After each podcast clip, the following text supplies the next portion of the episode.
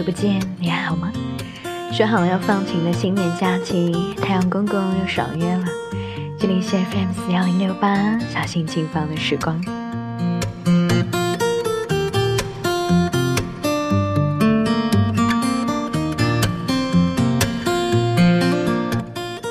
开头的这句“好久不见”，很不像是新年刚刚开始会说的话。可是我虽然没有扳指头数。但感觉真的好久好久没有坐在电波的这一端和你说话了，不知道还有多少人在等待我的节目，也不知道在听到我的声音会不会觉得有一点点的诧异。不管怎样，我回来了。虽然停顿的时间够久，但我知道自己的心确定回来了，可以好好的、安然的坐在这里和你接着聊一聊天，说说那些平凡生活里波澜不惊的。我们却为之付出不懈努力去追寻的点点微光。我回来喽，唯一好奇的是，你还好吗？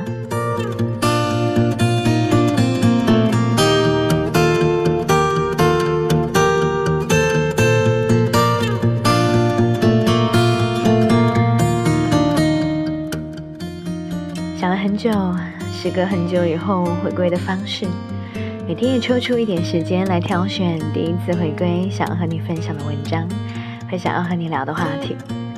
可是，也许是因为很久很久都没有寻觅文章的原因，不论我如何的努力去寻找，可是就是找不到一篇够格的可以拿出来表示我隆重回归的文章。那些只能算作可以的，我掂量了半天，还是决定将它们都舍弃。做这档节目的原则和我一贯的行事处事风格也很相似，哪怕不适合，也绝对不会将就。拿出来和你分享的，一定是我认为最有价值的。也许这仅仅是我的一点小执念，但作为广播儿童，我相信你也会与我有很多类似的地方。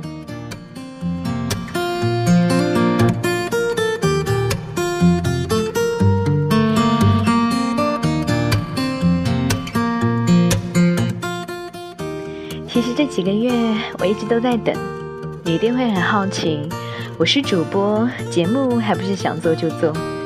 然而事实并非如此。今年的华语电影里有一部被大家公认的烂片《从你的全世界路过》，我当然并不是想要为它驳回一点嘉奖，而是剧情里面的一句台词让我印象深刻。电台主播小荣为同为主播的前男友沉默代班的时候说：“四年前。”沉默用他的真诚慰藉了无数孤独的心灵。每天晚上的这个时刻，他的声音永远在这里，陪伴在大家的耳边。但后来他变了，没有以前温暖了。我们坐在这里，是因为心里有爱，节目才会有爱。当我们自己感到孤独的时候，我们无法温暖别人。以前沉默可以温暖那么多孤独的灵魂，只是现在。他最孤独。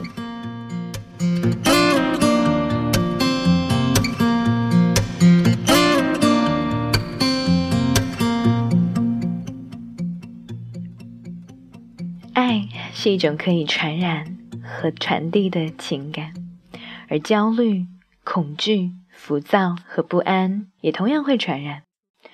如果我的心是不安定的，如果我没有足够的能量，连自己都不能够容纳下爱和温暖，那么我又如何才能够温暖别人呢？所以我选择停下，暂别电台。很抱歉让你和我一起度过了漫长的等待，我很想念你的聆听，但我更希望自己能够给予你宁静、安稳和温暖的片刻。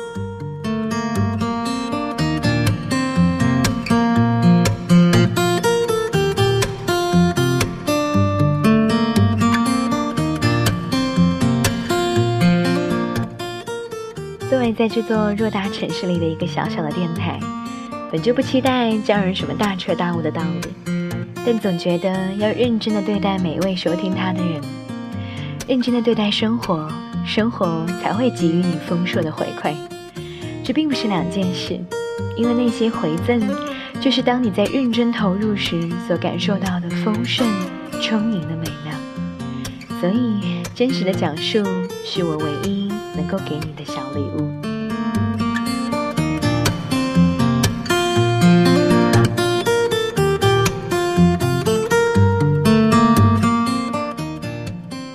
如果你问我这一年过得还好吗？我会告诉你，其实不太好。工作上被原来的公司意外辞退，原因是很老套的被新来得宠的女上司看不顺眼，害得我后来兜兜转转找了三份工作，才最终安定下来。三份工作的前两份也是一直意外不断，不是改换领导，宣布不加班就得离开公司，就是刚进去没有多久，带我的上司就离职。却没有合适的人选来代替他的职位。好在工作最终还是安定了下来，但感情就没有这么幸运了。这一年，我经历了人生第一场意义上的失恋，原因是因为爱上了另一个人。在一个稳定的感情和一股新的悸动面前，我选择了后者。然而后者并没有给我一个想要的未来，各种各样的纠葛。倒是让我更加深刻地认识到不少中国家庭独有的固着和特点。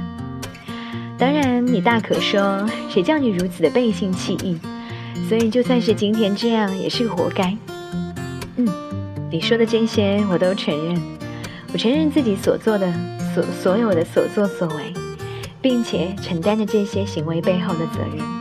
不过这些都改变不了什么，他唯一能够改变的是自己的想法。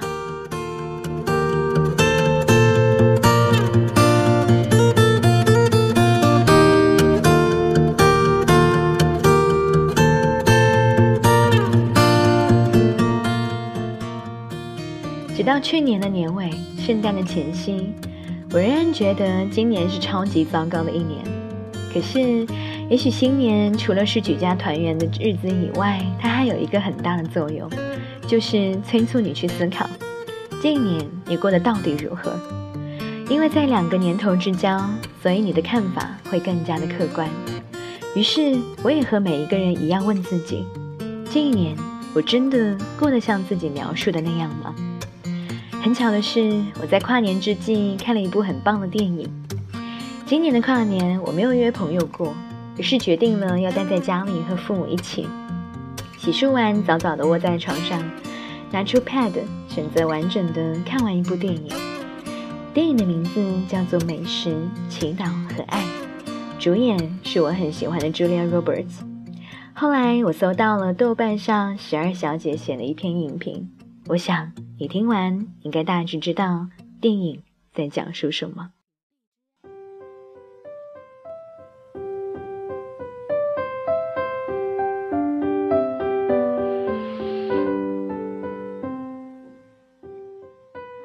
为爱失去平衡是人生平衡的一个部分。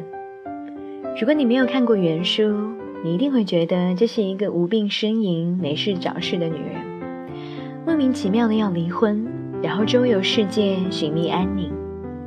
如果你看过原书，那么你会觉得，对于编剧而言，要从一部流水账里截取最动人的部分，组成最完整的故事，的确是很困难。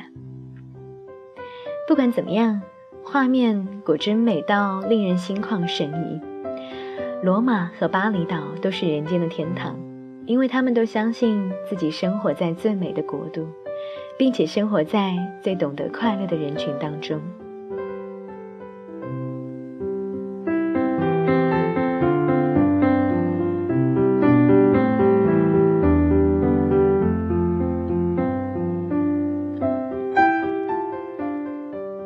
罗马人说：“我们是世界上最懂得享受无所事事的快乐的人群。”巴黎人说：“我们就站在世界的中心，我们就是世界的中心。”我喜欢罗马那些旧旧的街道，喜欢巴黎人身处在稻田与鲜鲜花当中的房舍，而我们所在的城市与国度日渐的面目全非。这是一个在扬新的同时毫不留恋的弃旧的国度。迟早有一天，我们只能见到崭新的一切，越来越躁动。失去了一个城市积淀的良心，可是我们又能怎么办呢？在纽约，他半夜醒来，周遭的一切没有给予他任何幸福感。当他背着行囊离开的时候，他的好友望着他说：“其实我也多么的希望和你一样，可以丢开这一切。谁都有这么样的一个理想，可是把所有的东西打包塞进仓库，然后用所有的钱去旅行，不去想等我回来之后要住哪里，该怎样生活，这是一件太困难的事情。人生最难的不是向前，而是难以免俗。”我们中的绝大多数都没有勇气去突破俗世的规则与思维，只能在自己的小世界里折腾与牺牲，所以要平衡，谈何容易？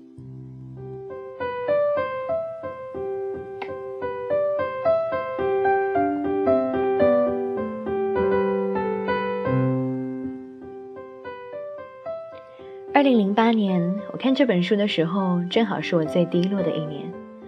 但我为自己骄傲，勇敢的舍弃，从头开始。低落是我必须要付出的代价。当我重新的从最低处开始做起，当我重新回到这个城市生活的时候，这本书给予了我莫大的勇气。在那之前，我时常在深夜里睡不着，痛哭。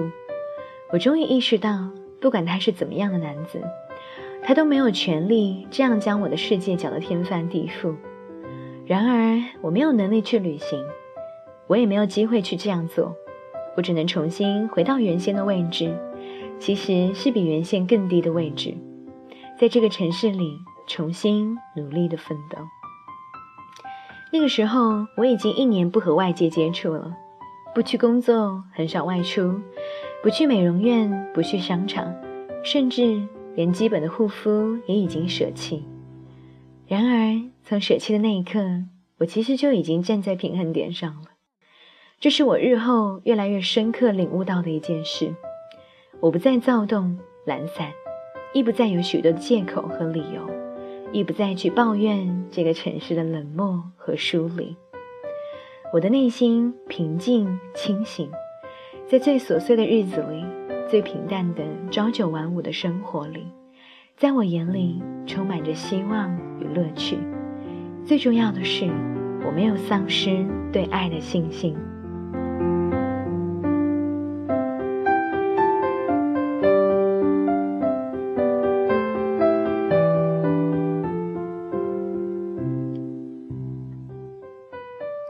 不管是在罗马还是巴黎，别人问你结婚了吗？你需要一个爱人，他不以为然，并且装得毫不在乎的样子，一个貌似强大的离婚女人。他没有懂罗马和巴黎的幸福，恰恰是因为他们永远都不会因为伤害而失去了对爱的信心。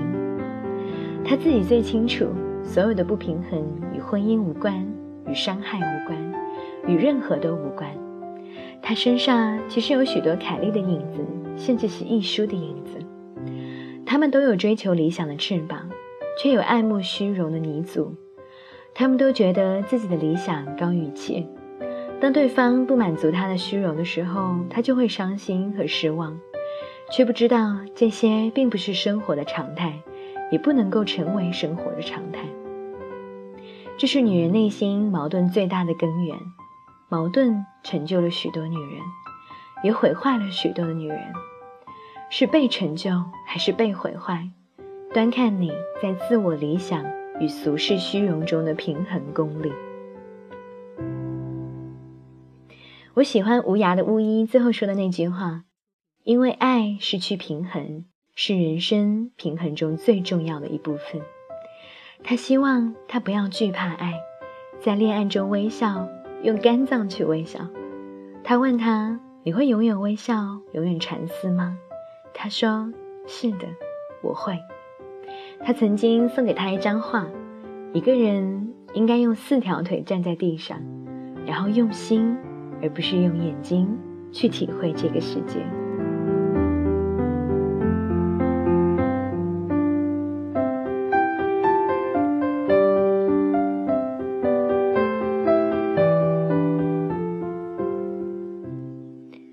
他最后的台词是。我终于懂得了什么叫做随心而动。你内心的平衡，最终靠的还是自己的内心。而我们还有很长很长的路要走。Eat, pray and love，这真的是女人永恒的平衡之路。看完这部电影，我关了灯，在宁静的黑暗里回顾了这一年。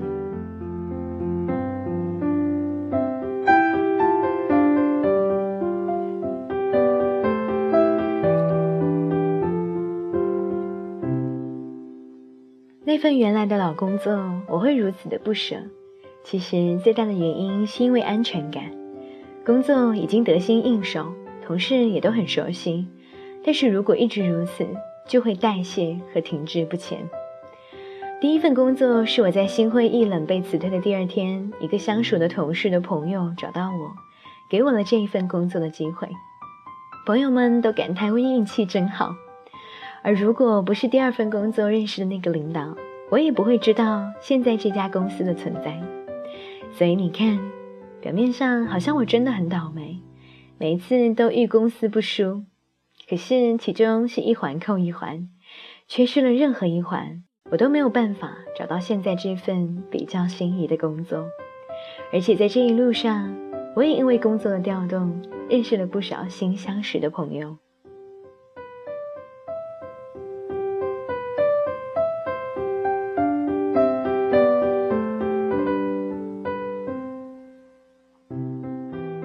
情的路比工作事业难走的很多。如果工作方面我能够找到更加积极的东西，那么感情就需要我再花一点力气。因为受过的伤痕，在记忆中的疼痛，不是轻易的可以去客观的对待的。然而我找到了一点，我真真切切的不后悔，因为听从自己的内心做出了选择，是软弱也好，幼稚也罢。这些都是我内心真实的写照，始终忠于自己，爱上了就大胆的付出和享有，不爱了就干净的离开，再向前前行。就算被舍弃、被离开，只要我自己不舍弃我自己，那么那些离开都能够允许发生。就像是罗马和巴黎人的幸福说的那样，永远不会因为伤害。而对爱失去了信心。二零一七年来临之际，我隔着夜空，轻轻地对爱说：“透过你，我看见了自己，而忠于你，因为我忠于自己。”感谢你的聆听，我们下周再见。